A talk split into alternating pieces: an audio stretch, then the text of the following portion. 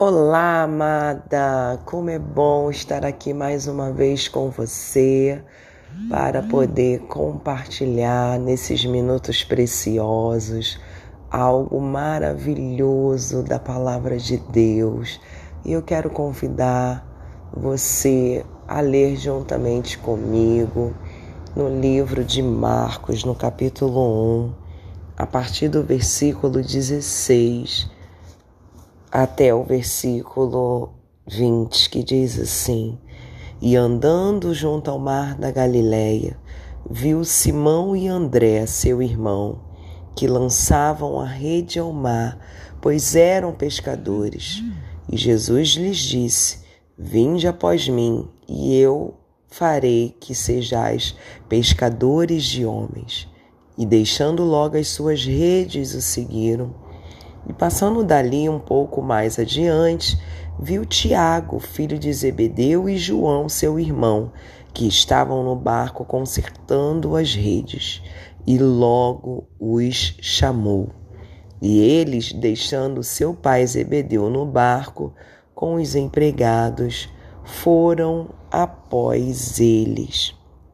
Essa palavra ela declara, né, quando Jesus ele inicia na verdade, o seu ministério inicia a missão que Deus havia encaminhado a ele de escolher, né, de chamar homens, de chamar pessoas para estarem junto com ele na missão da propagação do evangelho, na missão de evidenciar o nome do Senhor Deus na missão de declarar quem era o Senhor Jesus, na missão de declarar a salvação.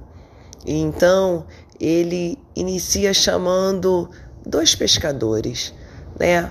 Talvez na visão da sociedade em que vivemos hoje, podemos dizer que ser um pescador era uma profissão talvez, né, para aqueles dias normal. Se fosse na nossa é, sociedade de hoje, seria uma profissão básica. Mas Deus ele não via somente a habilidade que aqueles homens tinham, mas Deus via principalmente o coração daqueles homens, porque ao vê-los ali, né, viram que eles não mediam esforços para fazer o seu melhor. E nesta manhã eu quero compartilhar isso com vocês. Deus, ele te chama porque ele vê o seu coração. Ele sabe aquilo que você tem de melhor para oferecê-lo. Não basta ser chamado, né? É preciso responder a ele de forma coerente, de forma louvável. E não e foi isso que aconteceu com Simão e André. Assim que ouviram Jesus o chamar, eles se prontificaram na mesma hora. A palavra declara, né, que eles logo deixaram as suas redes e o seguiram. Eles não mediram esforços, eles não colocaram nenhum empecilho para poder seguir a Jesus. E é isso, quando nós somos chamados pelo Senhor, nós precisamos ter essa atitude de desejar fazer aquilo que Ele quer, né? Porque a sua vontade, a vontade de Deus, ela é boa, perfeita e agradável. O Senhor sempre vai nos encaminhar para o seu melhor. E não foi diferente com Tiago e João. Eles deixaram seus pais, seu pai Zebedeu, e logo o seguiu. E foram os quatro após Jesus. Eles tiveram posicionamento.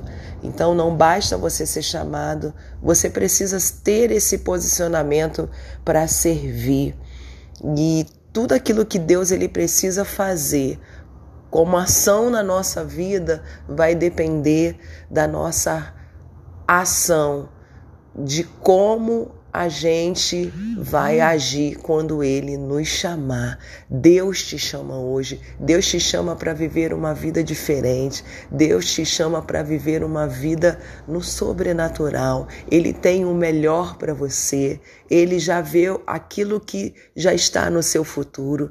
Então, se posicione e viva aquilo que Deus tem para a sua vida hoje. Eu deixo essa palavra para o seu coração. Sirva ao Senhor com o melhor que você tem, hoje e sempre. Um beijo no seu coração, amada. Fique com Cristo e com essa palavra.